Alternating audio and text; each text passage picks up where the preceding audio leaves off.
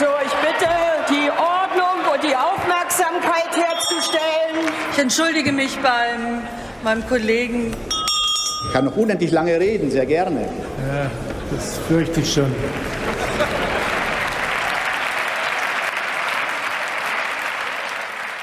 Guten Tag, herzlich willkommen zum Bundestalk, dem Polit-Podcast der Taz. Wir, das Taz Parlamentsbüro, reden alle zwei Wochen über Politik, was wir bemerkenswert finden oder was uns aufregt. Heute ist Dienstag vor Weihnachten. Wir werden heute etwas anders machen, und zwar nicht nur über Aktuelles reden. Wir werden auch ein paar lange Linien ins Auge fassen. Was kann die Ampelregierung erreichen? Wie ist es um die Demokratie bestellt? Also große Fragen. Anfangen werden wir aber mit etwas Kleinteiligem. Wir schauen uns an, in welcher Verfassung die Parteien von AfD über SPD bis zur Linkspartei nach diesem aufwühlenden, überraschenden Jahr sind. Mein Name ist Stefan Reinecke, Parlamentskorrespondent der Taz und bei mir ist Sabine am Orde. Sabine? Ja, ich bin Sabine am Orde, ich bin innenpolitische Korrespondentin und berichte im Augenblick schwerpunktmäßig über die Union. Und wir haben heute einen Gast, Wolfgang Schröder. Hallo Wolfgang, ich stelle dich kurz vor, weil du ähm, gewissermaßen ja neu bist bei uns.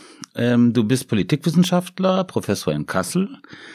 Du bist Mitglied der Grundwertekommission der SPD und hast auch schon eine Weile her mal einen Ausflug in die aktive Politik gemacht als Staatssekretär im Arbeitsministerium in Brandenburg bis 2014. Kennst also beide Seiten äh, des Beobachtenden und des, äh, des Ausmachenden. Du hast dich sehr intensiv mit der AfD befasst, da kommen wir gleich darauf zu sprechen. Und hast noch ein Buch geschrieben, was gerade erschienen ist, über das politische System der Bundesrepublik. Und jetzt mache ich einfach mal Schluss mit deiner, mit deiner, mit deiner Biografie. Hallo Wolfgang, schön, dass du hier bist. Ja, sehr schön. Hinterher haben es ja bekanntlich immer alle vorher gewusst. Ähm, und meine erste Frage ist, was hat euch 2021 politisch wirklich am meisten überrascht? Was hattet ihr einfach überhaupt nicht auf dem Radar? Ehrliche Antwort bitte, Sabine. Naja, dass Scholz Kanzler wird, würde ich sagen, das war das, äh, war die, war für mich jetzt die größte Überraschung. Also am Ende zeichnet es sich ja ab, äh, vielleicht ein paar Wochen vor der Bundestagswahl, aber wenn mich jemand im Frühjahr gefragt hätte, also ich bin davon ausgegangen, dass ich sozusagen mit der Unionsberichterstattung das Kanzleramt ge äh, gekauft habe, aber das ist ja jetzt nicht so. Ja. Okay, ja, dem kann ich mich anschließen. Also Scholz hatte ich in der Tat auch nicht auf der Agenda. Und die zweite große Überraschung ist, dass Herr Merz Vorsitzender der CDU am Ende des Jahres 2021 ist. Stimmt, da kann ich mich auch anschließen. Das hätte ich jetzt äh, äh, vor ein paar Monaten auch noch nicht gedacht, dass nach zweimal Scheitern eine dritte Chance und dann auch noch der Zuschlag kommt. Also dann haben wir hier am Tisch drei Irrende, weil ich hätte auch niemals gedacht, also ich hätte wirklich niemals gedacht im Sommer, dass die SPD die Wahl gewinnt. Also das war völlig überraschend, fand ich, aber da kommen wir vielleicht gleich noch drauf. Gehen wir jetzt einfach mal die Parteien so durch und fangen wir mal rechts an bei der AfD. Eine Partei, die ihr beide sehr gut kennt. Sabine, du hast dich ja davor lange mit der AfD beschäftigt. Und eine Zeit lang schien es ja so, als würde die AfD immer gewinnen. Das ist jetzt vorbei seit den Landtagswahlen. Äh, Sachsen-Anhalt war auch äh, aus AfD-Perspektive unerfreulich, die Bundestagswahl äh, auch so eher stabilisiert. Also ist der Spuk langsam vorbei? Nee, das kann man auf keinen Fall sagen. Das sieht man ja auch am Wahlergebnis. Es ist ja jetzt nicht so, dass sie in die Bedeutungslosigkeit verschwunden ist. Sie schafft es immer noch fünf Millionen Menschen zur Wahlurne zu bringen, über zehn Prozent. Ja, und dann, äh, wenn man äh, sich fragt mit Bedeutungslosigkeit, also die Themenkonjunktur hat sich eher zu ihren Ungunsten verschoben. Also das Thema Migration spielt nicht mehr die herausragende Rolle. Die innerparteilichen Querelen sind so maximal ausgereizt, dass jede andere Partei möglicherweise schon längst von der Tagesordnung verschwunden wäre. Und dann haben die anderen Parteien auch einiges dazu beigetragen, dass die AfD im Wachstum etwas gehemmt wurde. Mhm. Wie siehst du das, Sabine? Na, ganz ähnlich, ganz ähnlich. Also ich würde sagen, ja, äh, der Peak ist vorbei. Es ist aber nicht klar, ob so ob so bleibt. Also die Messe ist noch nicht gesungen, würde ich sagen. Aber ähm, im Augenblick sind sie, haben sie sich sozusagen auf einem Niveau zehn Prozent stabilisiert. Und zehn Prozent, so ein Klientel ist natürlich irgendwie nicht schön für die Demokratie. Muss man aber auch sagen, gab es natürlich vorher auch, hat vorher andere, ähm, andere Parteien gewählt. Aber ähm, ich finde, im Bundestag sieht man schon, dass es äh, äh, diesen Bedeutungsverlust gibt. Der AfD. Äh, ja, Woran also merkt ich, man das? ich fand das jetzt ähm, äh, letzte Woche irgendwie so bezeichnend, dass es gab die Regierungserklärung von Scholz, dann hat Brinkhaus geantwortet. Kraftvolle Rede, ähm, eine Rede, die Ansprüche formuliert hat, aber sozusagen mit äh, Scholz in den Diskurs gegangen ist. Und wenn man jetzt mal vor der Wahl hätte da Alice Weidel gestanden und hätte Hass und Hetze versprüht. Und ähm, dass die dann erst später reden darf, äh, äh, finde ich, ist schon ein echter Fortschritt für die parlamentarische Diskussion. Und dass dann anschließend irgendwie die, die Ausschussvorsitze, die ihnen ja formal zustehen, dass da die, An, ähm, die Anwärter der AfD nicht gewählt worden sind, ist auch zumindest eine interessante Entwicklung, wie auch immer man das dann beurteilt. Mhm. Okay. Also die AfD ist stabil, bleibt. Ähm, es gibt so eine, was, was ich so lese, wenn ich Artikel über die AfD lese, dann steht meistens drin, und zwar seit Jahren, die AfD radikalisiert sich. Also die radikalisiert sich schon seit, ich weiß nicht, fünf, sechs, sieben Jahren. Ähm, wie ist das? Also ist das jetzt noch die gleiche 2021 Partei, wie sie 2017 war, oder ist es wirklich eine andere Partei eurer Wahrnehmung nach? Eine andere Partei würde ich nicht sagen, sondern das ist eine Partei, die sich nach wie vor nicht auf den Kurs einer Koalitionsfraktion begeben hat, sondern immer noch auf dem Kurs der Erpressungsfraktion ist. Das heißt also, sie versucht die anderen vor sich herzutreiben und das maximal rhetorisch, maximal an der Grenze des Sagbaren und macht damit keine Anstalten irgendwie für die anderen Parteien als machtpolitischer Faktor interessant. Aber das war ja sein. 2017 auch so. Also Genau, das ist sozusagen das ist eine eine Konstante. Ja gut, aber wenn man länger zurückgeht zur Gründung, dann würde ich schon sagen, Ja. das ist eine andere Partei. Ja, zur Gründung, Ja, ja. das ist Also klar. da, Das ist ähm, klar. wenn man davon ausgeht irgendwie und Hm. äh, wie die damals angetreten sind mit Lucke, mit diesen ganzen Professoren, mit äh, Hm, Eurokritik und so und ähm, äh, da würde ich sagen, das ist, das ist was total anderes. Und wenn sie so nicht angefangen hätte, wäre nämlich auch die große Frage, ob sie dann heute oder im, in der Zwischenzeit so erfolgreich gewesen wären, Mhm. weil ich glaube, dass sie dieses ähm, nicht so radikale gebraucht haben, um Mhm. sich sozusagen reinzugrooven in die Parteienlandschaft. Aber ihr seht keine im Grunde genommen wirkliche Verschiebung hin zu so einer rechtsradikal, extrem militanten Partei. Wie gesagt, so, so ist ein bisschen der Talk in den Zeitungen. Das nicht und es ist mehr eine Konstante. Was Ja, nee, das, nee, nee, nee. Es gibt schon einen auffallenden Faktor. Und der auffallende Faktor ist, dass mit der Person Meuthen schon jemand im Spiel war, wo man nicht so genau wusste, wie ist der vielleicht doch in der Lage, innerhalb und außerhalb der Partei Bündnisse zu schmieden, die dann am Ende diese Partei doch so als rechte Koalitionspartei ins Spiel bringt. Und Meuthen ist weg jetzt und es ist auch niemand in sich, der auch nur näherungsweise in diese Position kommen kann. Und insofern ist da so ein Machtvakuum für den konstruktiv koalitionspolitischen Teil und es gibt eine freie Fläche für die Ja. experimentierfreudige Erpressungspartei. Also da fehlt sozusagen die eine Seite der Facette, selbst wenn sie immer so ein bisschen verschattet war. Naja, und das- diese realpolitische, in Anführungsstrichen, die gehen im Grunde genommen weg. Die Und es führt natürlich zu einer Machtverschiebung Ja. innerhalb der Partei. Und ich würde, ich würde schon sagen, dass es eine Rechtsradikalisierung der AfD gegeben Mhm. hat, aber auf jeden Fall, weil der, es gab diese, ähm, äh, sowohl die Ideen als auch die Personen vorher schon, aber die haben über die Jahre massiv an Einfluss gewonnen. Mhm. Also, wenn man sich anguckt, äh, was Höcke heute auf äh, Bundesparteitagen veranstaltet, das wäre vor ein paar Jahren noch nicht möglich Okay. gewesen. Ja, die ganzen Beschlusslagen der Parteitage, die wären auch vor ein paar Jahren nicht denkbar gewesen. Also in allen Bereichen, wo man dachte, die haben es schon ziemlich ausgereizt, haben die noch mal eins draufgelegt. Beispiel Europa, Ja. wo sie ja von Anfang Ja, an richtig. skeptisch waren und wo sie dann 2020 auf einmal alles ablehnen, was irgendwie mit Europa zusammenhängt, wo nur noch die Zugehörigkeit zum Kontinent bleibt. Ja, ja, und das war ja tatsächlich so eine Auch das kommt nächsten, beim nächsten Parteitag. Aber das war ja, zu, Äh, äh, tatsächlich so eine Dynamik auf dem Parteitag. Und das haben ja, hat ja sogar Gauland Mhm. probiert zu verhindern und ist damit gescheitert. Also das zeigt schon auch die Machtverhältnisse innerhalb der Partei. Also ist diese Radikalisierungsmetaphorik doch ange angebracht, Absolut. wenn ich, wenn ich das äh, äh, richtig verstehe. Machen wir mal einen Cut hier. Wir wollten ja die verschiedenen Parteien durchgehen. Ähm, schauen wir mal auf die Union. Du hast ja gerade schon gesagt, große Überraschung, Friedrich Merz ist wieder da nach 16 Jahren. Eine spektakuläre Geschichte, kann man sich eigentlich gar nicht ausdenken. Ähm, das war bestimmt das schlimmste Jahr äh, für die Union seit Kohl und dem Spendenskandal, würde ich sagen, ne? mit diesem Wahrscheinlich. Und was ist denn das jetzt? Ist das die normale Erschöpfung? Es gibt ja sozusagen so politische Zyklen, ne? Also bei der Union war immer sozusagen nach diesen langen Machtzyklen, Adenauer, ähm, Kohl, gibt es gewissermaßen so Erschöpfungszustände, die verbunden sind mit unheimlichen harten in, internen Machtkämpfen. Das hat man jetzt äh, gesehen. Also ist das, kann man das so beschreiben? Ist das so, ein, so, ein, so, ein, so eine Blaupause oder ein Schlüssel, um das zu verstehen? Oder ist es, ist es tiefer? Ist es, es mehr? Es ist, glaube ich, nur die eine Seite, der säkulare Erschöpfungsschub, den wir nach Adenauer, Kohl jetzt auch erleben. Das heißt, in der, Part, in der Phase ist die Partei nicht gepflegt worden, ist nicht mhm. an eine Nachfolgeregelung gedacht worden und dann steht die Partei auf dem freien Feld. Mhm. Aber das Neue ist jetzt, die kann binnen kürzester Zeit wieder die Hegemonialpartei in Deutschland sein. Und das ist mhm. wirklich äh, das Überraschende, was man etwas in den Hintergrund gedrängt hat durch die Diadochenkämpfe in der Union. Mhm. Wir haben jetzt mit Merz eine gefestigte Spitze, der einen super Auftritt hingelegt hat für den Einstieg. Und jetzt kommen vier Landtagswahlen und diese Landtagswahlen können perspektivisch alle von der Union gewonnen werden. Aber sie können auch perspektivisch verloren können werden. Können beide und, auch alle verloren werden. Und zwar, und das, was würde die hart treffen?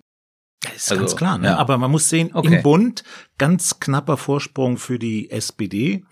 Auf der Länderebene die mhm. Perspektive, dass sie ein, zwei, drei, vier Länder gewinnen können mhm. und dann eine zappelnde FDP, die äh, sich vor dem Hintergrund der Umfragen, vor dem Hintergrund der Landtagswahlergebnisse ja. auch schnell nochmal wieder anders neu entscheiden kann. Okay. Und dann hat man 2023 eine komplett andere Aufstellung, auch auf dem Bund. Könnte sein, könnte auch sein, dass es genau andersrum läuft, dass die Ampel gut funktioniert, dass Scholz äh, wiedergewählt wird, äh, äh dass die FDP den Platz in der bürgerlichen Mitte übernimmt und die äh, CDU oder die Union ziemlich dumm aus der Wäsche guckt. Also ich, ich halte beide, beide, beide, beide, beide Sachen beide, äh, für absolut möglich. Ja. Und die Landtagswahlen, das wird ja eine heikle Nummer. Also nach den Umfragen wird es total knapp und äh, also wenn die diese vier äh, oder besser gesagt die drei Länder, bei, bei der vier, in, in Niedersachsen regieren sie ja nur mit. Ja, Aber wenn genau. die, die die drei Ministerpräsidenten verlieren und auch, äh, also besonders NRW, das ist natürlich am wichtigsten dabei, dann schönen Dank auch. Mhm. Wir müssen ein bisschen aufpassen mit den Händen,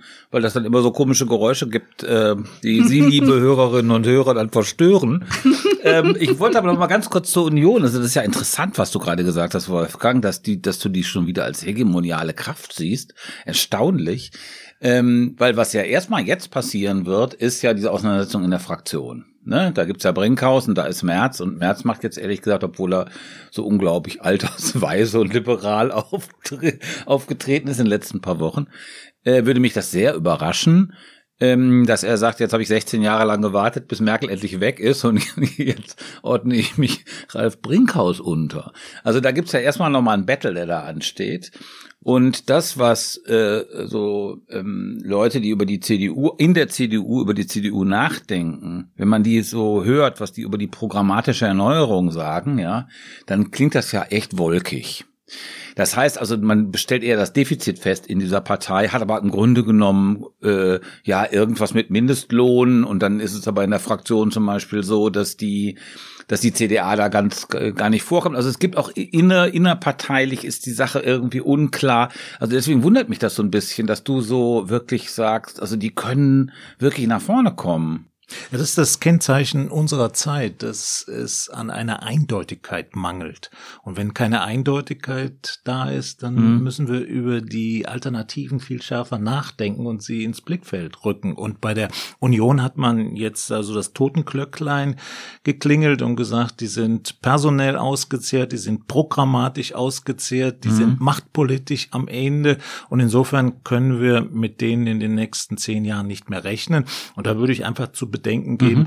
es kann so sein, dass sie in der Tat unter dem Eindruck der Ereignisse der letzten Monate zehn Jahre weg sind. Es kann aber auch so sein, dass sie nur zehn Monate weg sind. Okay. Und das ist eine interessante Konstellation, in der wir uns befinden. Ich finde auch tatsächlich Ja. die äh, Personalie Merz total interessant, muss ich sagen. Also das wird jetzt, die Union wird jetzt wieder auch journalistisch betrachtet, ähm, äh, finde ich eher interessanter als, äh, äh, als vielleicht mit den anderen die Aussichten gewesen wäre. Ähm, bei Merz ist es ja so, ich glaube, ich glaube schon, also wenn er das nicht, wenn er nicht den total harten Kurs fährt, womit er aber, glaube ich, vor die Wand fahren würde, dann muss er jetzt auf diese, äh, auf, auf die anderen Bereiche in der Partei zugehen. Und vielleicht ist es tatsächlich so, dass er das jetzt, nachdem die beiden Vorgänger gescheitert sind, also Annegret Kramp-Karrenbauer und Armin Laschet, ähm, die eine bessere Ausgangsposition dafür hat. Und aus dieser Position der Stärke, also dass er eindeutig das war ja eine gute Wahlbeteiligung bei den Mitgliedern. Ich bin auch davon ausgegangen, dass es eine Stichwahl gibt. Die war gar nicht nötig. Und ähm, vielleicht fällt Ihnen das aus dieser Position leichter. Ich fand auf jeden Fall, dass dieser Move mit dem Generalsekretär, also Mario Chaya, einen ausgewiesenen Sozialpolitiker, der Mitglied in der CDA ist, das war schon mal ein Zeichen zu sagen, okay, ich probiere es anders. Ja, Ob er das klar. wirklich so meint oder ob das nur Strategie ist, damit, man, damit er dann letztendlich gewählt wird, muss man abwarten. Aber es ist ein interessanter Move, finde ich. Ja, Wie wird denn die äh, Oppo also wie wird die Union jetzt Oppositionspolitik machen gegen die Ampel? Ist da was absehbar? Ist das volatil, offen? Wie schätzt ihr das ein? Oder kann man schon was sagen? Das sind die Punkte, wo sie die äh, angreifen werden. Oh, sie wird angreifen bei der Finanzökonomie, bei der Schuldengrenze. Das wird ein ganz harter Punkt sein, wo sie auch die FDP geiseln wird als Umfallerpartei, als Partei, die letztlich nur machtpolitisch funktioniert als Anhängsel von Scholz. Zweitens werden sie das große Thema innere Sicherheit immer als Einflugschneise benutzen, in allen Dimensionen, von der Polizei, Bundespolizei, rechts bis hin zur gesamten Verfassung dieser Republik und der Notwendigkeit, diese Verfassung zu stabilisieren, und zwar im sicherheitspolitischen Kontext. Die ganzen Grenzbemühungen von Seehofer werden in einer Art und Weise reaktualisiert, dass hier ein wirklicher Konfrontationskampf denkbar ist. Und sie werden sich auch als sozialpolitische Schutzpartei der kleinen Leute aufstellen, wenn auch nur rhetorisch. Also Dieselfahrerfraktion, oder? Das werden sie auf jeden Fall machen in allen Varianten, weil es ist ganz klar, durch den Klimawandel, die Klimapolitik sind ungleiche Belastungen und ob das alles so kompensiert werden kann, wie es im Koalitionsvertrag enthalten ist, das ist offen. Also auch hier gibt es eine gute Einflugschneise. Das Interessante ist aber, sie werden, und das hat Merz sehr deutlich gemacht, und da kommt er auch nicht von weg, zumal sie ja über den Bundesrat selbst schon seit langem eingebunden sind. Insofern sind sie ja an der Regierung beteiligt. Natürlich. Sie werden eine konstruktive Opposition am Ende machen. Das glaube ich auch. Das glaube ich auch. Ich meine, das Thema, was ich noch ergänzen würde, ist Migration. Das ähm, äh, deutete sich ja schon an beim bei der Diskussion über den Koalitionsvertrag, als sogar Röttgen, der ja irgendwie in dieser Dreierkombo der Herren, die da äh, Parteichef werden wollten, vielleicht der liberalste ist auch ganz klar irgendwie äh, auf diesen Kurs gegangen ist, irgendwie die, was in der im Koalitionsvertrag stehe, sei sozusagen, würde bei, bei, bei der Fl- Flüchtlingsfrage den, die ähm, Pull-Faktoren erhöhen Mhm, und so weiter und klar. so fort. Also das, glaube ich, wird ein ganz großes Thema sein. Da kann es natürlich auch ganz schnell ein bisschen fies werden. Also das, äh, das muss man mal gucken, wie die das machen. Aber grundsätzlich teile ich das auch, dass es ähm, eine, eher konstruktiv wird. Und ich finde auch, dass den Kurs, den Brinkhaus da bisher vorgegeben hat, ähm, äh, hoffen lässt, dass es irgendwie zwar eine, also es schon hart wird und das ist vielleicht auch gar nicht so schlecht, ähm, äh, aber irgendwie eine gewisse Grenze wahrend. Okay, aber dann ist sozusagen der weiche Teil, wenn man jetzt das, wenn ich das zusammenfasse, was ihr über die Opposition, über die Unionsstrategie gesagt habt, dann ist sozusagen das, also das ist dann die FDP. Also die, das wird auf die FDP zielen, äh, bei Finanzpolitik insbesondere. Ähm, und also ich muss ja sagen, dass mich die FDP fast, äh, also neben diesem spektakuläre, unerwarteten, unvorhersehbaren Sieg von Scholz, eigentlich am meisten überrascht hat. Die Geschwindigkeit, mit der Lindner äh, in den letzten paar Wochen ähm, umgefallen ist. Und all das, was vorher gewissermaßen als Tafelsilber der FDP galt, also dieser ganze etwas irre Auster- Austeritätspolitik, ähm, die hat er im Grunde genommen realpolitisch einkassiert. Ja, und genauso wie ich weiß nicht, ich habe da mit so keynesianistischen Ökonomen mal drüber geredet vor ein paar Wochen oder äh, ja, ein paar Wochen, die waren alle der Meinung, dass das so kommen wird. Dann habe ich mich schon wieder vertan, weil ich mir gedacht habe, der Lindner, der braucht viel länger. Und kaum hatte ich das, den Satz zu Ende, hat er schon gesagt, er macht das genauso wie SPD und Grüne das im Grunde genommen konzipiert haben. Aber was hätte er denn anders machen sollen? Also ich meine, der, ist in einer, der ist in einer Koalition.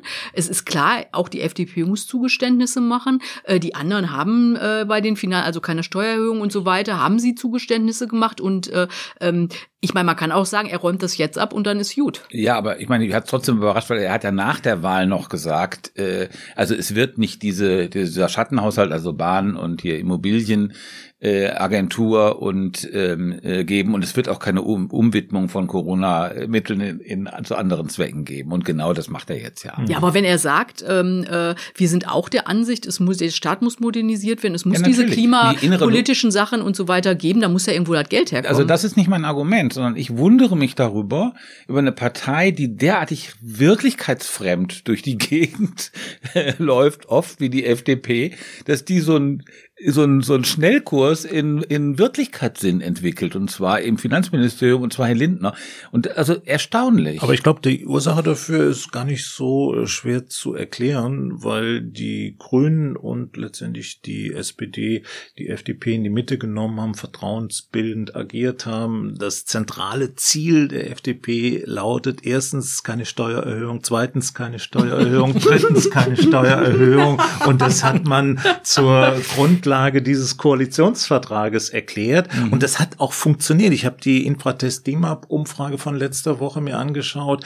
Die Bürgerinnen und Bürger haben den Eindruck, der die Partei, die dieses Programm am stärksten prägt, ist die FDP. ah ja, das äh, äh, Am wirklich, ja. ja. Ist unglaublich. Erstaunlich. Das ist ja ein echter, also das ist der Taschenspielertrick. Also nicht diese um Umwidmung, sondern das ist eigentlich der richtige Taschenspielertrick. Dass die FDP den Eindruck erweckt, sie würde gewissermaßen den Kurs der Koalition vorgeben, was aber eigentlich gar nicht der Fall Aber man ist. kann auch trennen. Diese Schuldenbremse ist Ideologie, die Steuererhöhung, das ist das Materielle. Das Ja. stimmt, das stimmt. Naja, und es gab irgendwie, ähm, äh, äh, als es um die Koalitionsverhandlungen ging und so und das dieses Sondierungspapier, wenn man sich daran noch mal erinnert, dann Ja. war es schon so, dass äh, viele und auch wir geschrieben haben, irgendwie hm, hat sich da die FDP nicht durchgesetzt. Also f- von daher ist dieser Diskurs so auch vorbereitet worden. Der ist von uns ein bisschen mit vorbereitet worden. Das war vielleicht auch ein bisschen kurzatmig, muss man sagen. Also es gab so ein paar Punkte. Tempolimit, ne? Das war ja ganz offensichtlich, ne? Also ein, ein starkes Symbol, wenn auch vielleicht nicht so ein wirklich wichtiges. Worüber überhaupt nie die Rede war, was ich ja irgendwie ehrlich gesagt, wo ich fest mit gerechnet hatte, ist, dass sie sich bei dem Soli, bei diesen 10 Milliarden, die sie quasi, ne, das sind ja sozusagen die wirklich Reichen in Deutschland, denen sich die FDP in besonderer Weise verpflichtet fühlt, dass sie das einfach gesagt haben, existiert nicht und beim Mindestlohn, wo ich auch erwartet hätte, dass sie da sozusagen auf so eine Streckung, zeitliche Neueste Streckung. Umfrage Infratest DIMAG, 82 Prozent der FDP-Wähler sind der Auffassung, Erhöhung des Mindestlohnes auf 12 Euro geht vollkommen in Ordnung. Ja, Sind doch vernünftiger manchmal, als Also, man denkt. äh, ja gut. Aber Das- vielleicht kommen wir mal ein bisschen zur SPD, oder? Das wird doch jetzt, Ja, nachdem wir über Scholz. Lass, lass mich, lass mich ganz kurz noch eine Frage stellen zu dieser ähm, Partei, die der von von der gesagt wird, sie würde der Tat so nahe stehen, nämlich den Grünen. Ähm, also vielleicht können wir es ja kurz machen. Also ähm, da schossen ja die äh, Erwartungen in die Höhe im Sommer und im Frühsommer und dann sind sie bei 15 Prozent gelandet. Und bei dieser Besetzung im Parlament jetzt und die Frage, die man sich so stellen kann, ich meine, das ist ja so ein Muster ne, bei den Grünen. Ne? Also man gewinnt die Umfragen, verliert die Wahlen, weil Warum? Also ist es vielleicht so, dass es eben so eine Milieu 15 Prozent Partei ist und 15 Prozent ist dann für so eine Milieupartei, urbanes, Nee, nee, nee, nee, das kann man nicht sagen. Das ist wirklich die das eine, richtige eine Ergebnis? falsche Aufstellung im Wahlkampf, weil mit Habeck hätten sie die Möglichkeit gehabt, in den 20er-Bereich hineinzuragen, weil Habeck nach allen Umfragen derjenige ist, der in das konservativ-liberale Milieu hineinragt, währenddessen Baerbock eine innerparteiliche Pflanze ist, nur das eigene Milieu bespielen konnte bislang. Das kann sich jetzt ändern. Das wird sich auch vermutlich ändern.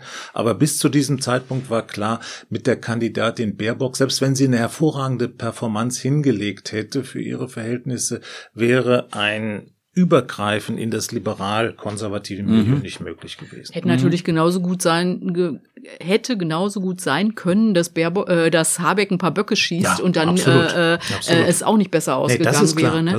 Also ähm, ähm, aber milieustrategisch aber ne, war das klar. Ich glaube, das ist richtig. Also dass sowohl Söder als auch Habeck, so den hat man so gut ja. mal attestiert, dass sie gewissermaßen über die eigenen Parteigrenzen hinaus Ja, und das heißt im Umkehrschluss können, ne? nicht, dass also äh, Habeck da gewonnen hätte und dass das mhm. hätte so sein müssen, aber milieustrategisch, wenn man sich ja, okay, das okay. so anschaut. Okay, ne? das, das, kann, das kann schon mhm. sein. Das kann schon sein. Also, ähm, ja, wenn, lass uns über die SPD reden, Sabine. Ich meine, wenn wir alle so überrascht waren, warum ist es denn so gekommen? Warum hat die SPD die Wahl gewonnen? So viel Gegnerunterstützung wie in diesem Wahlkampf gab es nie in einem Wahlkampf. Das ist, glaube ich, wirklich das Wichtigste, dass man diese Gegnerunterstützung dann nutzen konnte, um selbst das Match zu machen, hängt aber dann schon damit zusammen, dass man einen Kandidat hatte, der keine Fehler gemacht hat, der bravourös die Kommunikation gesteuert hat, der niemanden wehgetan hat, der so ein Wohlfühlkandidat im Sinne von Sicherheit und Kontinuität ist. Und meine Formel für Scholz war immer, das, was Scholz in diesem Wahlkampf auszeichnete, ist erstens Stoizismus und zweitens Minimalismus. Und diese Kombination mhm. von Stoizismus und Minimalismus, die war in diesem apolitischen Wahlkampf, war das genial. Und das äh, dritte Moment ist dann schon auch die Partei, dass es der Partei gelungen ist, sich da so einig zu zeigen, dass klar war, wir haben gelernt, wir sind auch unter veränderten Verhältnissen in der Lage, da gut miteinander auszukommen und haben damit das Vertrauen verdient. Mm, ja, ich meine, alles, was die SPD richtig gemacht hat, hat die Union falsch gemacht in diesem Wahlkampf, mm. muss man einfach mal so sagen. Ne? Also das die, würde ich sagen, die erstaunliche Leistung der SPD war, äh, bis zum Mitte Juli ist ja die Stimmung gekippt, ne? So, da hat sich's an, angedeutet. Bis dahin ähm, nicht diese, diese autodestruktive, äh, ähm, diesen autodestruktiven Mechanismus in Gang zu setzen, den mhm. sie, für den sie eigentlich berühmt ist. Mhm. Ne, es gab auch von Rheinland-Pfalz mal Kritik an Klingbeil, der sollte jetzt mal Attacke machen und so, also solche, ja. ne, das war aber auch gut, das war irgendwie. Aber ansonsten gab es relativ wenig und also die haben gewissermaßen, war es vielleicht auch eine Art Form von Depression, dass man, ne, also der hat die Erschöpfung, der die erschöpft ist, dass man sich gar nicht mehr streiten will. Also es auf jeden Fall war, aber es, nee, nee, es, es lief ja vorher sozusagen diese Annäherung über den verlorenen äh, die innerparteiliche Kandidatur von Scholz, ne, diese Konversion von linken und rechten Flügeln Flügel.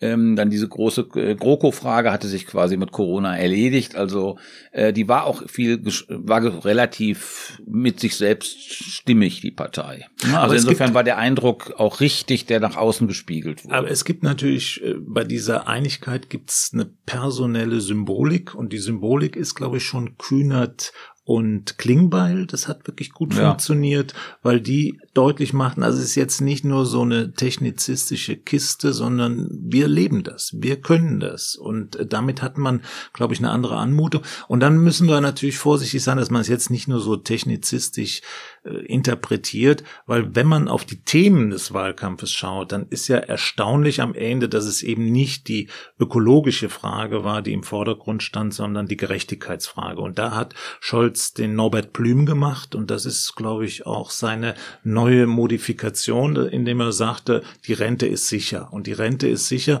das war die Anschlussfähigkeit an die Rentner, die letztendlich das Wahlergebnis zugunsten genau. der SPD entwickelt Das muss man haben. sehen. Die SPD hat die Wahlen bei den Rentnern und im Osten gewonnen. Ne, das waren, waren die waren absolut entscheidende Faktoren.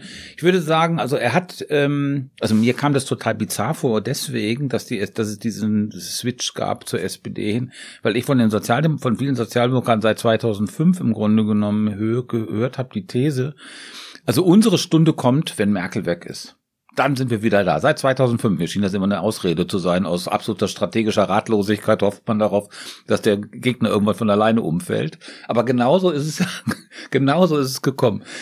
Na gut. Ähm, aber ich glaube, Scholz hat daneben eben noch was gehabt, was gut funktioniert hat, was die Union so nicht hatte. Das war nämlich diese Verbindung von, wir müssen das wirklich anpacken, wir müssen wirklich was ändern und wir müssen brauchen eine Dynamik in dieser Veränderung. Wir müssen die selbst steuern. Das hat er ja in, jede, in jeder Wahlkampfrede gesagt. Und gleichzeitig das mit dem Versprechen, Rente ähm, von Sicherheit verbunden. Mhm. Das ist jetzt programmatisch überhaupt nicht neu. Sicherheit im Wandel, das ist so das Sozialdemokrat, also das ist so sozialdemokratische Dauerplatte seit 40 Jahren. Und in dem Moment hat die aber funktioniert. Und da hatte sozusagen die Union nichts entsprechendes. Mhm sondern da nur irgendwie so ein, irgend so was völlig diffuses. Ne? Und das hat er eben beides adressiert und das hat, glaube ich, äh, da gab's äh, Empfangsstationen ja, aber für, das wird, für diese für diese Botschaft. Das wird ja in der öffentlichen Wahrnehmung häufig unterschätzt, weil man bei ihm nie so genau weiß, was ist jetzt eigentlich zwischen den Zeilen stehend und die Kommunikation bei ihm ist ein bisschen einschläfernd teilweise auch, so dass man mhm. ihm gar nicht zutraut, dass er innovativ ist, dass er ambitioniert ist, dass er Programme aufstellt, die weitaus zielgerichteter, konkreter und weitreichender sind als das, was Merkel je gemacht hat. Also wenn man den Koalitionsvertrag nimmt und dessen Realisierung wirklich abgearbeitet wird, dann ist das schon ein Riesending, was er da auf die Schiene gesetzt ja, hat. Gleichzeitig eben aber mit diesem Versprechen, Leute, es ändert sich gar nicht so viel. Wir ja, machen ja, das irgendwie. Was ich auch ganz interessant finde, weil diese, diese Kombination von Sozialem auf der einen Seite und Sicherheit auf der anderen Seite spiegelt sich ja auch total in den Ministerien wieder, die mhm, die, äh, genau. die, die mhm. SPD für sich reklamiert Sicherheit, hat. Ja, ja äh, äh und sozial. Äh, Innen- und äh, äußere Sicherheit. Ja, genau. genau und das Soziale. Ich, genau, und das finde ich kann auch so eine Erzählung sein, die weitergeht, ne, für die nächste ähm, also quasi für die nächsten Jahre über diese Legislatur hinaus. Mhm. Schließt sich eine Frage an. Klingbeil hat ja schon gesagt, irgendwie, das ist jetzt nicht nur eine Wahl, sondern wir sind jetzt im sozialdemokratischen Jahrzehnt. Wie seht ihr das denn? Ja, ambivalent würde ich mal sagen. Also ich finde, man muss sich immer noch mal kurz vor Augen führen über diesen ganzen sozialdemokratischen Shampoos-Orgie, die es irgendwie gab, dass äh, gewissermaßen der gesamte deutsche Süden, also von Görlitz bis Freiburg, ja, also im Grunde genommen SPD 10 Prozent ist. Bayern, Baden-Württemberg, Sachsen, äh, also auch große Länder, ja. Und das ist strukturell. Das ist nicht nur gerade so mal irgendwie schlecht gelaufen mhm. wegen irgendwas, sondern strukturell. Und diese ganzen, ich meine, ich kenne ja diese ganzen Texte, die Abgesänge auf die Sozialdemokratie, die noch bis vor sechs Monaten Konjunktur hatten in deutschen Zeitungen. Die Analysen, die da drin standen, ja, die waren ja nicht alle falsch. Nur weil äh, irgendwie die Sache gut gelaufen ist. Ja. Insofern sozialdemokratisches Jahrzehnt. Also ich würde sagen, die Themen, die Antworten, die, Sozialdemokratie hat, die Konzepte ähm, auf das, was jetzt äh, passieren muss, da gibt's ein Momentum drin. Ja, das, was ich gerade versucht habe zu sagen, also sozusagen Kontinuität, Wandel und so eine Figur wie Scholz und gleichzeitig aber eben mehr programmatische Energie als die Union hat, ja, und gleichzeitig aber weniger als die Grünen, also alle werden mitgenommen, da ist was, das ist, das passt im Moment, ja, aber die strukturelle Schwäche der Partei, ja, die Überalterung, das ist jetzt gnädig überdeckt durch ein Viertel äh, unter fünf Jusos in, in, in der SPD-Bundestagsfraktion, ja. Aber das ist ja alles noch da. Aber also wenn, wir vom, vom, wenn man vom sozialdemokratischen Jahrzehnt äh, spricht, dann finde ich das insofern sehr richtig, weil es ja wirklich um mittellängerfristige Strukturveränderungen geht. Weil es darum geht, diese Partei neu zu verankern in der Gesellschaft, weil sie in ganzen Regionen gar nicht mehr verankert ist ist. Mhm. Und wenn man jetzt die Hauptherausforderungen in der Modernisierung der Industrie, Modernisierung des Staates, Klimawandel nimmt, das sind alles Entscheidungen, die da zu treffen sind und deren Realisierung, die bestenfalls in dieser Legislaturperiode begonnen werden können. Und wenn man da wirklich richtig. stilprägend wirken, wirken will, dann muss man darauf bestehen, wir wollen ein Jahrzehnt prägen. Und sie können das auch nur, wenn sie min Minimum in dieser Größenordnung denken, weil alles andere wäre eine Seifenblase. Ja, ist richtig. Und äh, die, die Investitionen, die Innovationen, das zusammenzudenken, Planfeststellungsverfahren, große Investitionen, Umbau der äh, fossilen zur postfossilen Industrie, das sind alles Projekte, wo die Zehn-Jahres-Grenze ein Minimum ist. Das stimmt natürlich. Eine Frage noch, welche Rolle wird denn überhaupt die Partei spielen? Oder ist es jetzt so ein Regierungsfanclub und wir, ähm, wir sind alle so froh, dass Olaf Scholz die Wahl gewonnen hat, deshalb also ordnen wir uns dem unter? Also ich würde sagen, die Partei wird im Modus von sowohl als auch sich bewähren müssen. Also sie muss auf der einen Seite die Regierungspolitik plausibel machen können und einordnen können in die mittleren und längeren Linien des parteipolitischen Zielkorridors.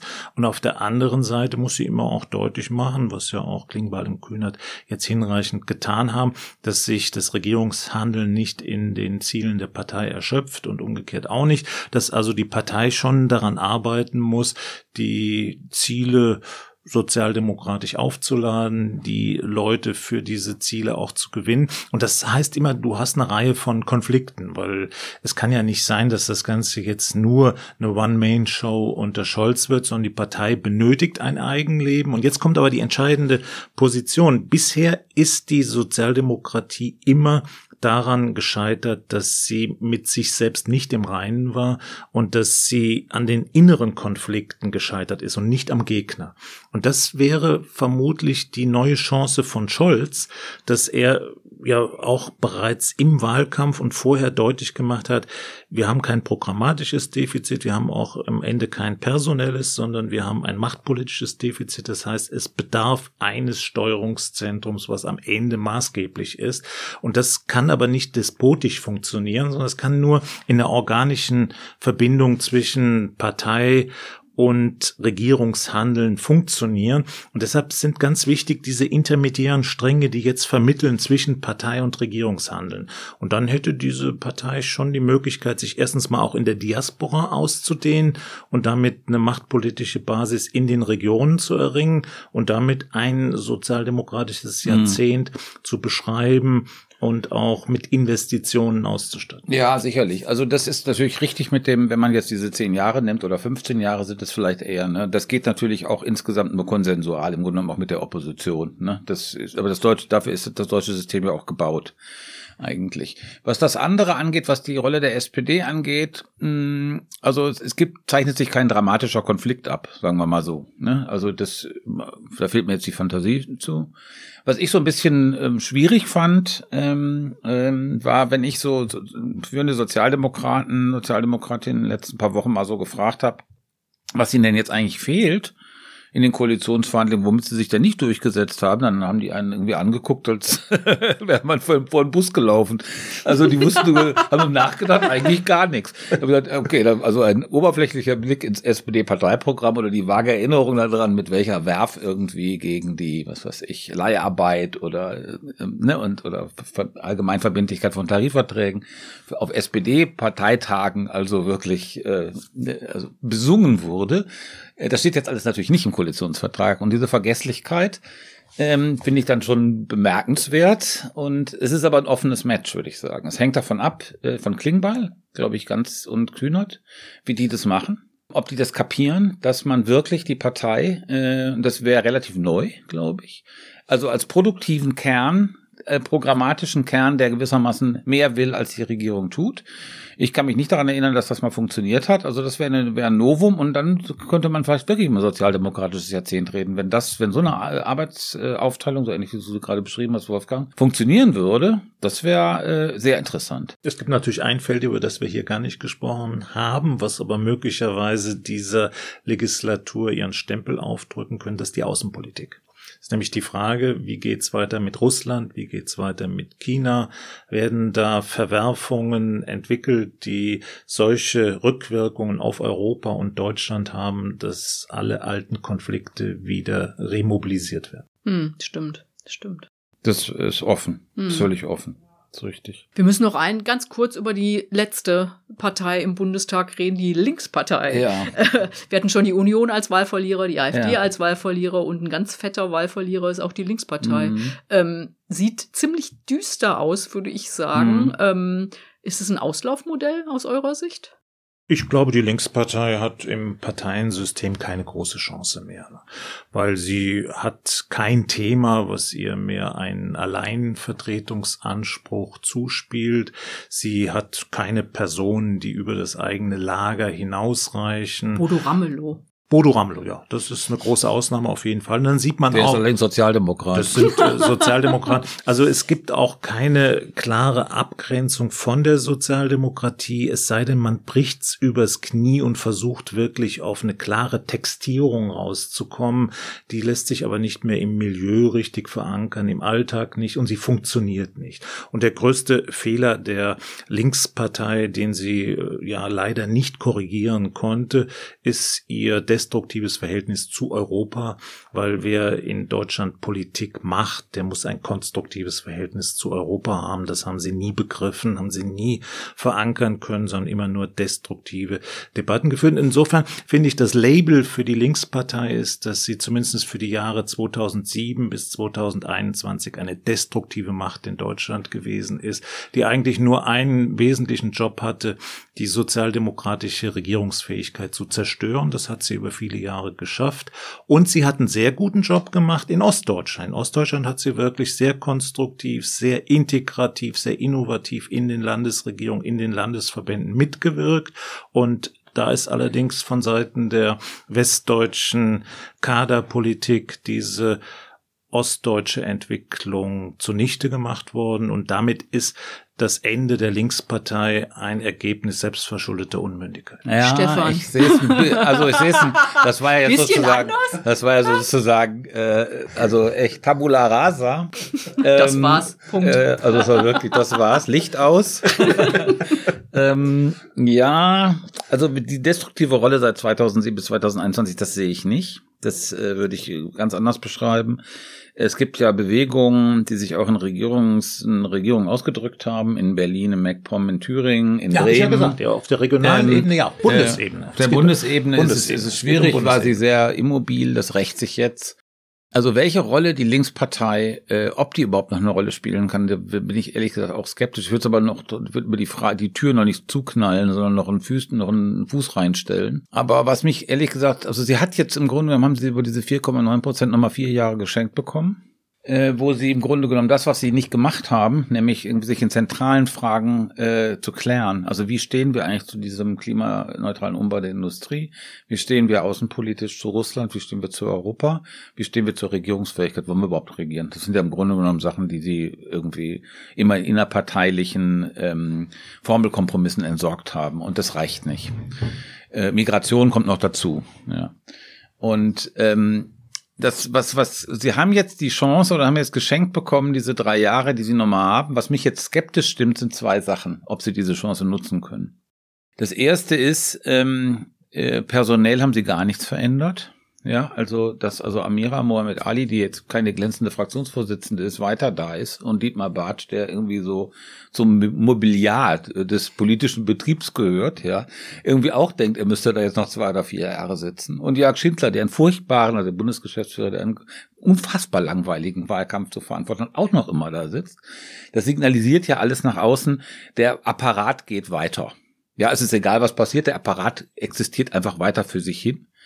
Das ist das eine und das andere ist also diese Trägheit des Apparats und auf der anderen Seite eine Hysterisierung der Debatte. Das könnte man jetzt an Klaus Ernst sehen, ja, der jetzt ja ähm, äh, Vorsitzender aus- des Klimaausschusses, des Klimaausschusses im ist. Bundestag ja, keine ist. besonders kluge Wahl, finde ich. Auf der anderen Seite gibt es da sozusagen so eine Fraktion, auch teilweise in der Linkspartei, also die da der mindestens, für die ist das mindestens der Untergang der Menschheit. Also eine Unfähigkeit, ja, also diese was früher mal sozusagen eine, Tugend oder ein Talent der Linkspartei war, also Sachen zu skandalisieren, ja, erweist sich jetzt gewissermaßen als äh, als Malus. Sie sind gar nicht in der Lage, dieses komplexe Problem von von von sozialen Rechten, sozialen Verhältnissen und klimaneutralem Umbau, was das bedeutet, ja, was das auch für Sie bedeutet, ja, irgendwie überhaupt nur zu verstehen und machen da so eine Moraldiskussion, ja. IG Metall gegen Fridays for Future äh, die also außerhalb der Linkspartei übrigens überhaupt niemand interessiert. Die ist auch nicht repräsentant, äh, es ist nicht repräsentativ für, für so einen gesellschaftlichen Konflikt, der sich dann in dieser Partei abbildet. Es ist im Grunde genommen eine völlig narzisstische Diskussion. Und wenn das so weitergeht, meldet sich die Linkspartei, Wolfgang leider, ich muss ja sagen, leider bin ich dann irgendwie fast bei dir, ja, meldet die sich gewissermaßen als äh, politisch relevante Kraft ab. Aber äh, Sie haben ja gesagt, dass, es, dass sie keinen Platz mehr hat. Nun steht sie ja doch Also stärker als andere Parteien für Arbeitslose, für Leute, die wirklich wenig Geld haben, äh, also für die Ja. soziale Frage. Und äh, ähm, da ist sie als ist Korrektiv. Ähm, äh, wäre sie doch eigentlich wichtig. Also Absolut. weil ähm, äh, das äh, vernachlässigt ja die SPD zum Beispiel total und den äh, äh, Grünen würde ich es auch nicht so ganz Ja, das, abnehmen. das kann auch äh, gut sein, dass sie da nochmal eine gewisse Vitalität erlangt in der Debatte über Austerität, die sicherlich kommen kann angesichts Mhm. der überschießenden Investitionen und Schulden, die sich dann wechselseitig neutralisieren.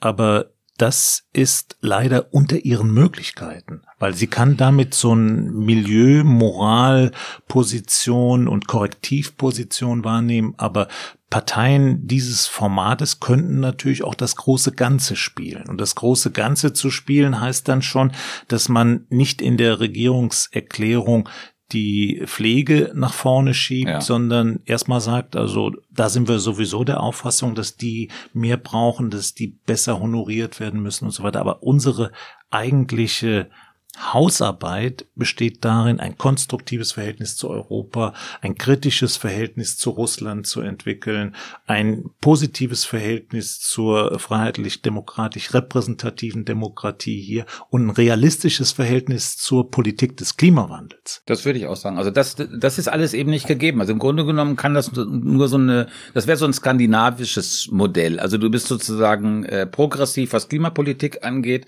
und was soziale Rechte angeht. Und das sagen zwar sie wollen es verbinden, aber sie tun es nicht. Ja.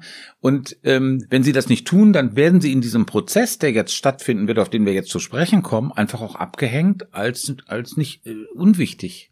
Und ich glaube, das ist die große Drohung, dass die Linkspartei qua eigener dogmatischen Verhärtung irgendwie in diesem gesellschaftlichen Prozess, in dem wir jetzt äh, sind, ähm, unwichtig wird. Ja, und diese Mischung könnte für sie toxisch werden zwischen der alten linken Kaderpolitik und der moralin starken Politik der Jüngeren. Und dann ist man so bei einer Synthese von Identitätspolitik Ja. und Systemtransformation. Und das, glaube ich, hat in diesem System gegenwärtig bei den Herausforderungen, die wir haben, wenig Raum. Ja. Das kann immer wieder so als Protest, klar, als Protest kann man durchaus fünf bis acht Prozent mobilisieren, aber eine realistische linke Partei, die einerseits Ordnungspolitik im Griff hat und die halbwegs tauglich für die gegenwärtigen Bedingungen gestalten, andererseits aber in der Positionierung für die Schwächeren stark ist, hätte andere Möglichkeiten. Mhm. Gehen wir nochmal aufs größere Bild jetzt.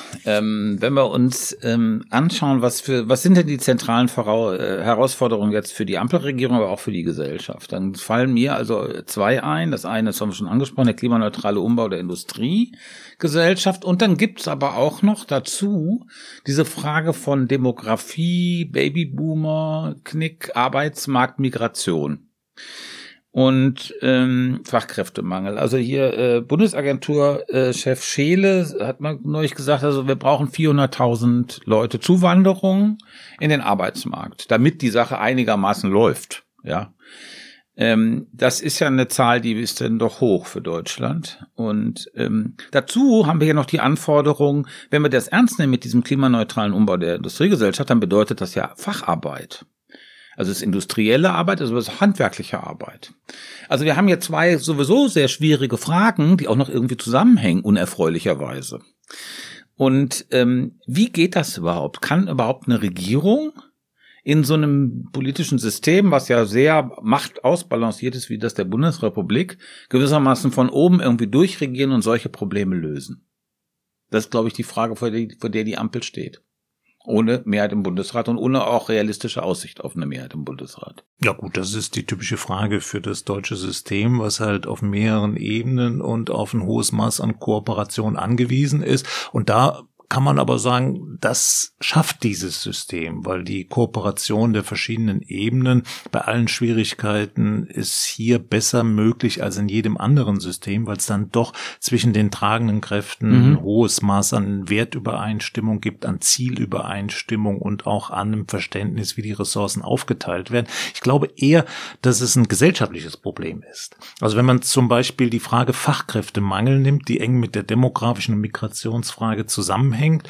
Da haben wir eine irre Herausforderung, Sollen die jungen Leute in die Hochschulen gehen oder sollen sie in die duale Ausbildung gehen? Und bisher ist eine Fehlorientierung in die Hochschulentwicklung, die dramatisch für die Hochschulen ist und dramatisch für die duale Ausbildung. Sagst du als Hochschullehrer? Das sage ich als Hochschullehrer, mhm. weil ich sehe, dass die duale Ausbildung ist für den Export- und Wissenschaftsstandort Deutschland mindestens so wichtig wie das Wissenschaftssystem. Und die zunehmende Komplexität der dualen Ausbildung setzt voraus, dass du ein hohes Quantum an gut ausgebildeten Leuten von den Schulen bekommen kannst, um die anderen mitzuziehen, um die hohen Anforderungen zu erfüllen und dieses System dann weiterentwickeln zu können. Und das ist ein Versagen der Gesellschaft, dass alle denken, die Menschwerdung des Affen beginnt halt mit dem Hochschulstudium. Und das ist nach meinem Dafürhalten wirklich ein grundlegender Fehler. Und wir würden gut daran tun, wenn 30 Prozent weniger an den Hochschulen und Fachhochschulen wären und die in den äh, mhm. dualen Ausbildungsgängen, die Leute wären wären zufriedener, würden mehr Geld verdienen und hätten bessere Karrieren. Mhm. Und würden am Ende auch zu einer höheren Produktivität des Gesamtsystems beitragen. Mhm. Ja, ein Lob der dualen Ausbildung, okay. Wie ist das aber mit der Migration? Also das ist ja sozusagen noch, ähm, ich glaube, das kommt ja. Ich meine, wir werden diesen Babyboomer-Knick haben und Migration und kann diese Gesellschaft das? Äh, ist das ein Ziel? Wie, wie seht ihr das? Oder ist, äh, ist es so schwierig, dass die also führt das zu so großen sozialen Sp Spannungen, die da zu befürchten sind. Das ist wirklich schwierig. Also ich, also ich, ja. ich, ich, glaube, dass das, äh, also wenn man das jetzt mal trennt, ähm, äh, Migration im Sinne von Einwanderung in den, äh, für, also ja. Arbeitskräfte mhm. ähm, äh, äh, und äh, Geflüchtete, wenn man das auseinander nimmt und wir mhm. jetzt in deiner Frage geht's ja erstmal nur um, mhm. äh, nur in Anführungsstrichen um den Arbeitsmarkt. Genau. Da würde ich sagen, ja, das kann dieses Land. Also ähm, da sind sich ja im Grunde alle einig. Also wenn man jetzt mal die AfD außen vor lässt, aber ähm, ansonsten sind sich ja alles alle einig, dass man das braucht ähm, äh, dass es ohne ähm, ein, okay. ein großes Maß an, über die, die Zahl wird dann vielleicht gestritten, aber erstmal die Grundaussage, da sind sich alle einig, von der Pflege über, über Handwerker in allen Bereichen und so weiter und so fort. Also, und ich glaube auch, wenn es darum geht, dass die, ähm, äh, dass Leute kommen, die ausgebildet sind oder die hier ähm, äh, benötigt werden, die Gesellschaft auch bereit ist, das, äh, äh das sozusagen damit klarzukommen. Ja. Also ich würde auch nicht fragen, kann sie das, sondern es ist nicht mehr eine Frage des Ob, sondern des Wies. Und das Wie mhm. setzt dann schon nochmal andere Institutionen, andere Mentalitäten, eine positivere Herangehensweise der Bevölkerung voraus. Aber das ist ja das Thema der letzten 15, 20 Jahre. Also ich glaube schon, dass es zwischen beiden Seiten, zwischen denen, die hierher kommen und denen, die hier sind, muss es da schon ein Verständnis geben. Die, die herkommen, müssen sich anstrengen und die, die hier sind, müssen sich genauso anstrengen. Und da braucht man neue Pakte, neue Ideen, wie man das gemeinsam hinbekommt. Aber ohne Zuwanderung hat dieses System keine Überlebensfähigkeit. Insofern mhm. ist es wirklich gegessen mit der Frage, ob. Mhm. Und wir müssen aber an der Frage, wie viel mehr Energie noch verwenden. Mir fällt immer auf, dass diese Frage des Wies immer dann hochkommt, wenn die Dinge nicht funktionieren. Und in der ja. Zwischenzeit passiert zwar auch einiges, aber man müsste irgendwie eine Sensibilität dafür herstellen, dass auch dann, wenn es ruhig ist, gibt's was zu tun und da muss man Energie reinstecken und Innovationen entwickeln, um wirklich dafür Sorge zu tragen, dass Menschen, die kommen ja aus anderen Kulturen, die haben andere Voraussetzungen, wie man das so hinbekommt, dass die einerseits ihre Identitäten wahren können und andererseits aber auch hier gut mitmachen. So ja, und gleichzeitig muss man ihnen die Möglichkeit geben, gestalten und wirklich zu partizipieren. Ne? Und dass es dabei zu Konflikten kommt, ähm, äh, äh, wo neu verhandelt wird, wer hier wie mitspre ja. mitsprechen darf, ist ganz klar. Ja. Das gehört zu dieser, zu diesem gesellschaftlichen Prozess dazu. Und ähm, man muss da, oder ich würde sagen, hier, wir müssen davon wegkommen, das immer als was Negatives zu, äh, äh, äh, zu definieren. Also diese, diesen Aushandlungsprozess, der gehört äh, zu einer Einwanderungsgesellschaft ja, dazu.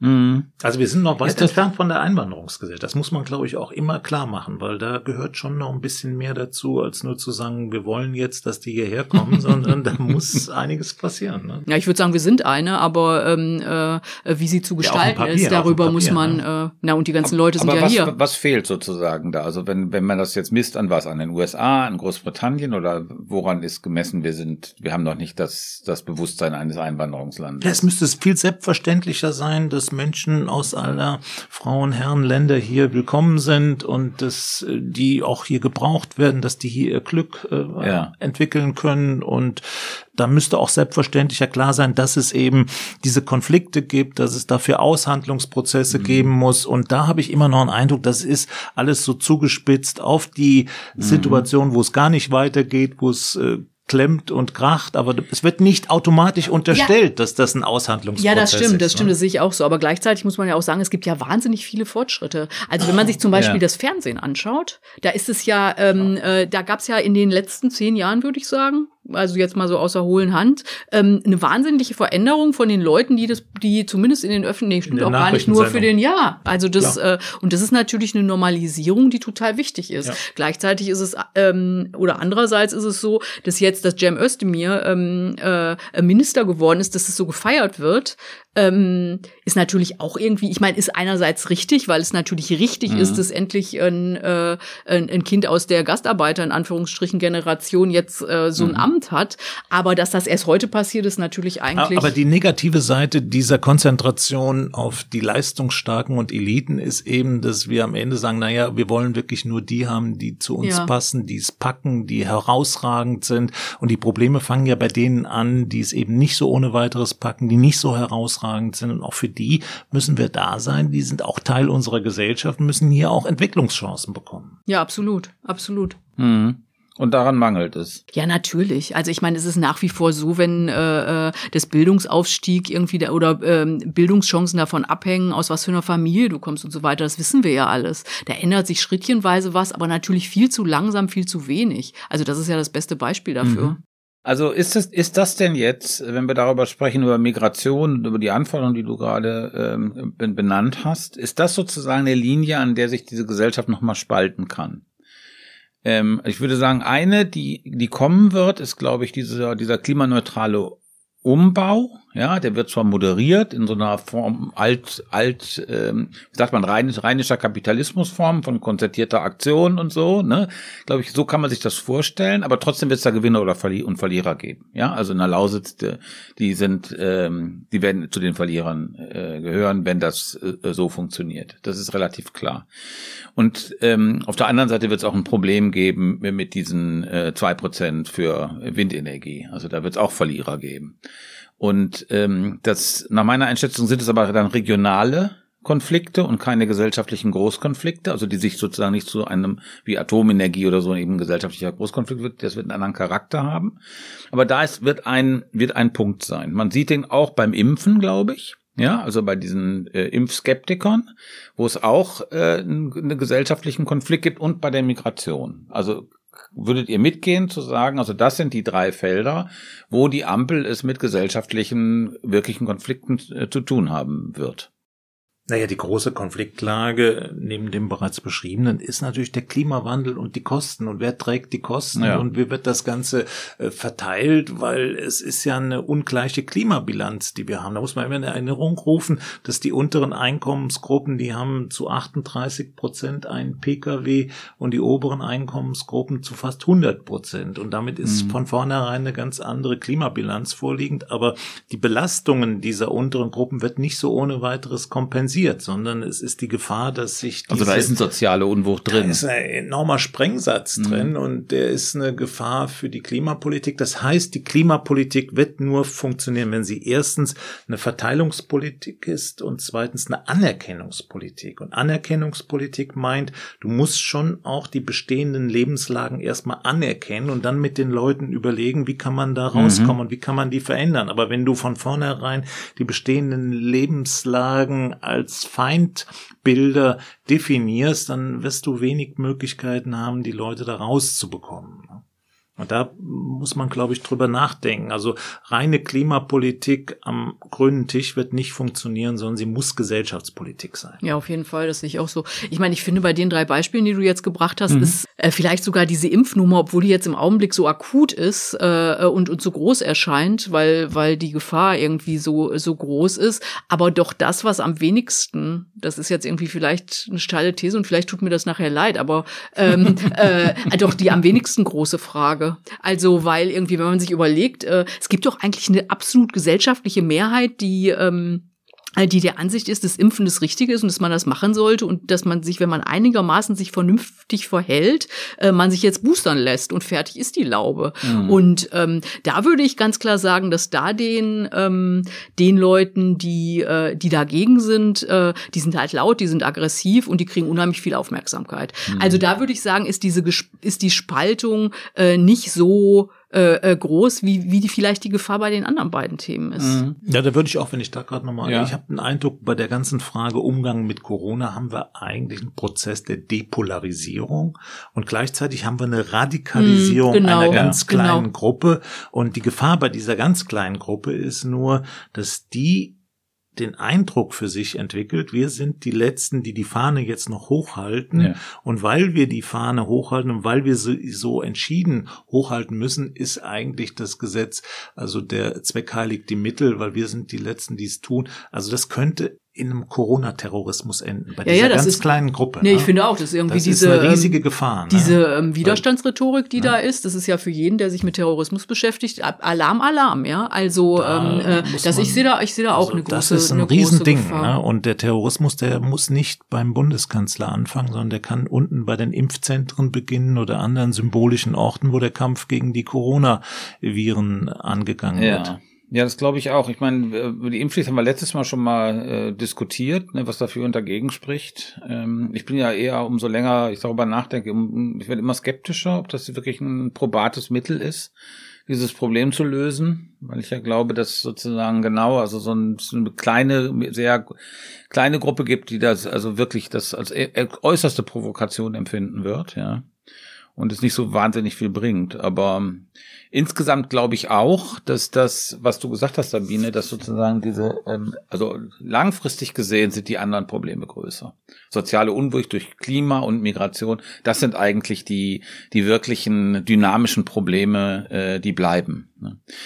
Äh, jetzt haben wir schon eine Stunde geredet. Das ist irgendwie ein bisschen länger als sonst, aber gut, es ist ja auch Weihnachten und die Leute haben mehr Zeit. äh, ich hoffe, ihr langweilt euch nicht. Ich möchte gerne noch eine letzte Frage stellen. Und zwar so ein bisschen anknüpfend an das ähm, äh, was du gerade gesagt hast, Wolfgang, dass irgendwie ja eben doch auch da Klimapolitik und Identitätskonflikte, dass das eine Rolle spielt und dass das auch was Trennendes haben kann. Wir sehen ja jetzt ähm, in den USA gerade, ähm, wie die, äh, wie Joe Biden scheitert äh, mit seiner, mit seinem Versuch, eine große Koalition, die er da irgendwie geschmiedet hatte oder die die Demokraten sind, ja, also von rechten Gewerkschaftern oder Kohlelobbyisten bis zu äh, ähm, ähm, äh, Klimaaktivisten, also eine sehr, sehr bunte Mischung, wie die gerade auseinanderfliegt. Also er hat ja die Mehrheit gerade verloren im Kongress für sein, für sein Sozialprogramm, was also ein, ein politisches Fiasko ist geradezu.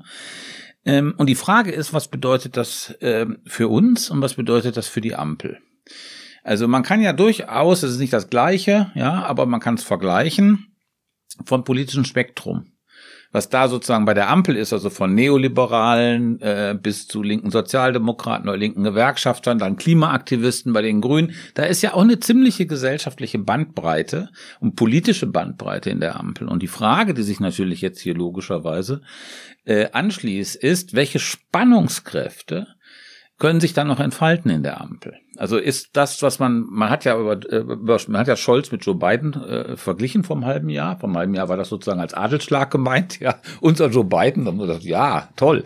Jetzt klingt das im Grunde das genommen Menetekel, ne? wie ein Menetekel, ja. Also im Grunde wie das Ende, ja. So schnell kann es gehen. Ja, du, du hast ja am Anfang gesagt mit der CDU, so schnell kann es gehen, ja. Das dreht sich wirklich so schnell, auch in der Metaphorik. Aber wie seht ihr das sozusagen? Wie, ähm, wie können wir das für die Zukunft äh, einschätzen? Ist das sozusagen, sind da wirkliche Spannungskräfte oder explosive Kräfte in der Ampel oder ist das einfach so anders, dass diese US-Metaphoriker nicht hinhaut? Also ähm, ich würde diesen Vergleich nicht machen. Das, äh, das System ist so anders äh, äh, und die Parteien sind so unterschiedlich aufgestellt, dass ich, das geht mir irgendwie zu weit. Ähm, von dem Grundgedanken irgendwie kann man vielleicht folgen. Natürlich sind in der Ampel diese drei Parteien, die für doch ziemlich unterschiedliche Sachen stehen. Da, da ist Sprengungskraft drin, aber bei mhm. mir ist es tatsächlich so, dass ich erstmal ähm, äh, denke, na, vielleicht ist das, vielleicht können die das hinkriegen. Es gibt jetzt diese große Herausforderung, gerade mhm. mit dem mhm. Klima. Äh, die FDP hat da offensichtlich jetzt die Kurve gekriegt mhm. und ähm, äh, na hoffen wir doch mal, dass es gut geht. Also nicht, äh, äh, die müssen ja nicht auseinanderfallen, sondern vielleicht haben die, äh, ich meine, irgendwie haben sie doch alle erkannt, dass wir hier vor einer riesen Herausforderung stellen und dass sie jetzt die Weichen stellen müssen. Mhm. Und äh, äh, vielleicht dis diszipliniert das auch und führt sie dazu, zu dem eigenen, dass sie gerne alle an der Macht bleiben wollen, ähm, äh, dazu, dass sie sich zusammenraufen. Also ähm, ich finde der Koalitionsvertrag, natürlich kann man sagen, irgendwie, hey, man hätte noch dies und das haben wollen und so, mhm. aber erstmal ist es doch, wenn die das umsetzen, dann sind wir doch schon ein Stückchen weiter. Und mhm. ich finde erstmal, ja. ich bin erstmal auf der äh, äh, optimistischen Seite. Na wunderbar, ein, äh, ein erfreuliches äh, Wort zum Jahresende. Wolfgang, du hast das letzte Wort hier als Gast. Ja, ich kann mich dieser optimistischen Sichtweise anschließen, und zwar aus zwei Gründen. Erstens, diese Ampelkoalition ist zwar außerordentlich zufällig, sie ist keine Wunschkoalition, sondern eher ein Zweckbündnis, aber diese Zweck ist jetzt dann am Ende doch so hart erarbeitet worden, weil sich alle erheblich bewegen mussten. Und insofern ist es auch für alle Beteiligten nicht so ganz einfach, sich von den hart erarbeiteten Kompromissen zu dispensieren und zu sagen, was interessiert mich mein Geschwätz von gestern, also insbesondere für die FDP, die den längsten Weg in diese Koalition gegangen ist, weil dann würde sie sich komplett mhm. unglaubwürdig entwickeln und hätte für den weiteren Parteienwettbewerb einen erheblichen Makel auf ihrer Seite.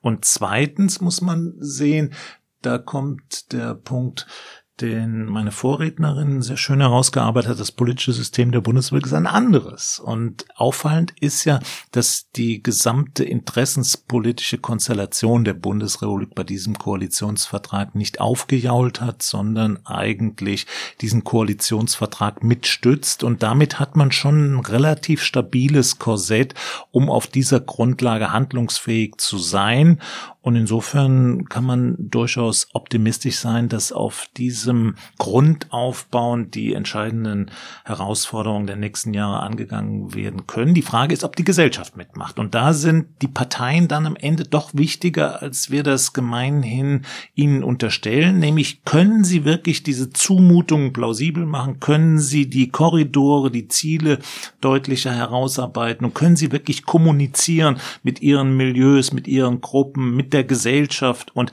da müssen wir die Parteien ernster nehmen und sie auch fordern, mhm. weil das kann der Technokrat in der Regierung nicht. Das müssen die Parteien, das müssen die Leute bei ihren Ortsversammlungen, bei ihren kleinen Festen auf der Straße machen. Und da würde ich die viel stärker in einer positiven Rolle sehen. Und es wäre auch ein Angebot an die Parteien in Deutschland zu sagen, wir haben ein neues Zeitalter, ob wir das im klimapolitischen, ob wir das im sozialen, ob wir das im Sinne der Globalisierung hier in Deutschland Demokratie kompatibel gestalten mhm. können. Das hängt jetzt sehr stark von uns ab. Und da hat natürlich die Union auch eine große Verantwortung. Ja, also absolut, auch wenn sie in der Opposition absolut. ist und ja. äh, nicht zu den drei Parteien gehört, die das tragen, aber äh, ob sie das sozusagen volle Kanne torpediert oder ob sie sagt, äh, ähm, also vor Ort auch sagt, ähm, das sind schon erstmal ganz vernünftige Ansätze in die Richtung. Wir würden das natürlich besser machen und so, aber ähm, äh, nicht so in die Fundamentalopposition zu gehen, ist extrem wichtig. Das ist wirklich wichtig. Das ist mir vorhin schon aufgefallen, äh, eingefallen, dass du das äh, skizziert hast, Wolfgang, äh, die Rolle der Union.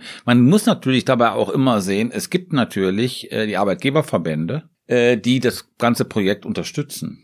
Also die gesagt haben, Glasgow, das ist aber unbefriedigend, das Ergebnis. Ja, also es gibt ja sozusagen, das ist ja hier kein kein kein Kampf kein, gegen kein, nee, das ist nee. ja kein auch kein Menschheitspathos ja. irgendwie wir retten mal eben die Welt oder so, sondern es ist ein industriepolitisches äh, Projekt, was von den entscheidenden Lobbygruppen in Deutschland ähm, unterstützt wird und forciert wird und äh, darauf wird die Union auch Rücksicht nehmen, abgesehen davon, dass Söder ja sowieso äh, und so weiter. Gut, Söder ähm, das kann sich auch wieder ändern. Aber ähm, da insofern würde ich sagen, drüber. dass genau, äh, insofern würde ich schon sagen, dass da eine konstruktive Rolle äh, der Union wahrscheinlicher ist als so eine äh, Fundamentalopposition und Block Blockade. Ne? Ja, ähm, gut, vielen Dank. Ähm, das, gerne, gerne. Das war also der Bundestalk, ähm, die Ausgabe vor, vor Weihnachten. Ich möchte noch einen Kollegen erwähnen von uns, ähm, der äh, öfters dabei war, Uli Schulte, der äh, leider uns verlassen wird, äh, die Taz verlassen wird, der wird nämlich Sprecher beim Umweltministerium. Uli, das ist sehr schade, das weißt du. Du wirst uns fehlen, auch bei diesem Podcast. Wir sind in tiefer Trauer. Wir sind in tiefer Trauer, genau. Also wir hoffen jetzt für die Zukunft, dass wir keinen neuen Lockdown brauchen, ähm, dass es ähm, einigermaßen glimpflich abgeht. Also habt ein schönes Silvester, habt ein schönes, äh, gutes neues Jahr, kommt gut rüber, wie man so sagt. Und äh, ja, macht es gut. Kritik und Anregungen könnt ihr gerne äh, mailen, wenn ihr die habt, an bundestalk.taz.de und macht's gut. Tschüss. Tschüss. So, wir sind damit am Schluss unserer heutigen Tagesordnung. Die Sitzung ist geschlossen.